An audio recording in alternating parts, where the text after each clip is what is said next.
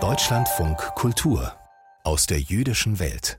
Die Schändung und Zerstörung jüdischer Friedhöfe ist eine der häufigsten anti-jüdischen Gewalttaten in Deutschland. Doch niemand weiß so richtig, wie oft und wodurch die Ruhestätten überhaupt verwüstet wurden.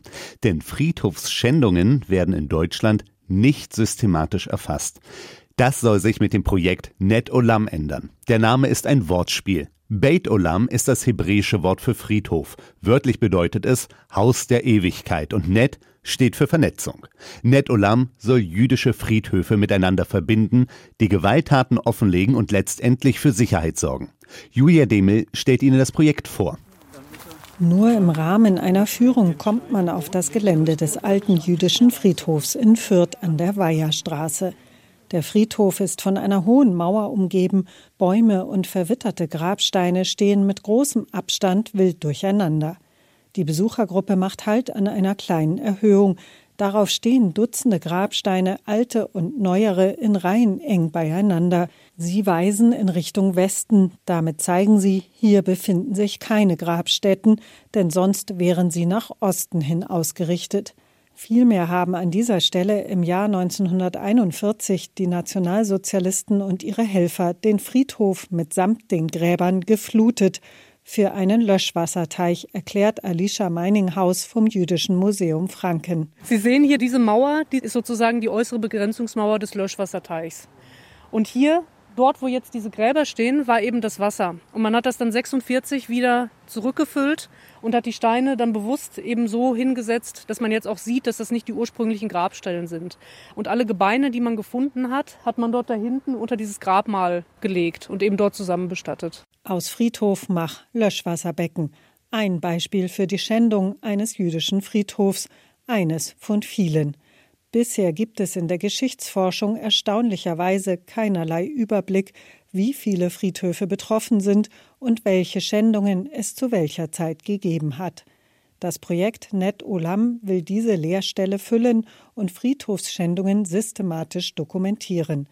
Net Olam ist ein Gemeinschaftsprojekt von Bet Tfilda, der Forschungsstelle für jüdische Architektur in Europa, dem Bayerischen Landesamt für Denkmalpflege und dem Salomon Ludwig Steinheim Institut für deutsch-jüdische Geschichte mit Sitz in Essen.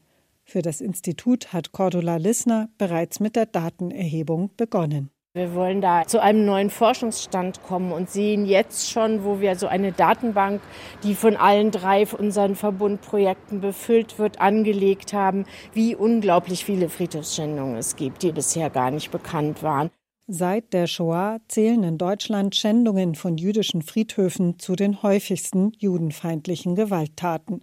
Vermutlich deshalb, weil sie oft die einzigen Orte jüdischen Lebens sind, die sichtbar und erhalten geblieben sind. Die meisten Synagogen, Schulen und Gemeindezentren sind längst dem braunen Terror zum Opfer gefallen. Dennoch, Schändungen von jüdischen Friedhöfen sind kein neues Phänomen, erklärt Elisabeth Singer-Brehm vom Bayerischen Landesamt für Denkmalpflege. Friedhofsschändungen gibt es, solange wie es jüdische Friedhöfe gibt, kann man eigentlich sagen.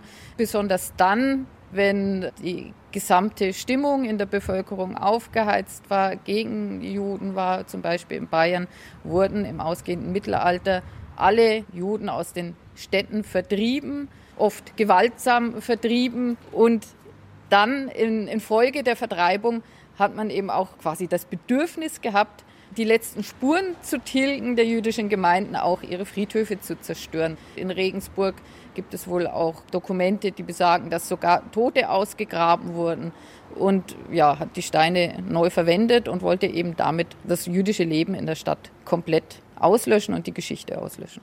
Heute gibt es in Bayern gut 120 jüdische Friedhöfe, nur 13 werden noch genutzt.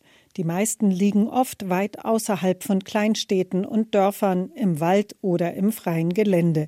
Denn erstens wollten viele keinen jüdischen Friedhof in ihrer Nähe haben und zweitens haben die jüdischen Gemeinden ihre Friedhöfe bewusst abgelegen errichtet, um zu vermeiden, dass der Grund in Zukunft überbaut wird.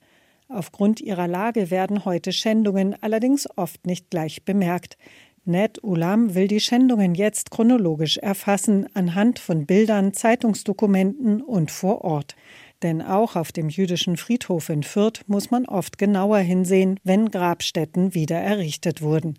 Geht ein Riss quer durch den Grabstein, wurde er fast immer schon einmal umgeworfen.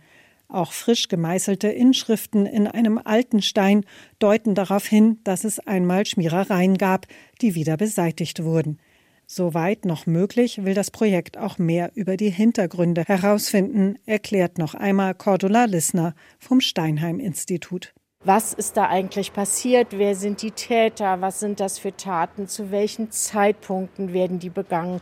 Wie wird es in der Öffentlichkeit bekannt? Wird das strafrechtlich überhaupt verfolgt? Wird da jemand verurteilt? Welche von diesen Taten haben erkennbar einen rechtsradikalen antisemitischen Hintergrund? Das alles will Net Olam in den nächsten vier Jahren herausfinden, um im nächsten Schritt eine Strategie zur Prävention zu erarbeiten – was muss passieren, um jüdische Friedhöfe besser zu schützen?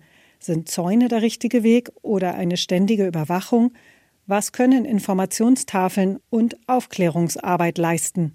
Das Ziel ist jedenfalls klar. Das Projekt Net Olam will einen Beitrag dafür leisten, dass jüdische Friedhöfe das sein können, was sie sein wollen. Eine ewige Ruhestätte für Verstorbene.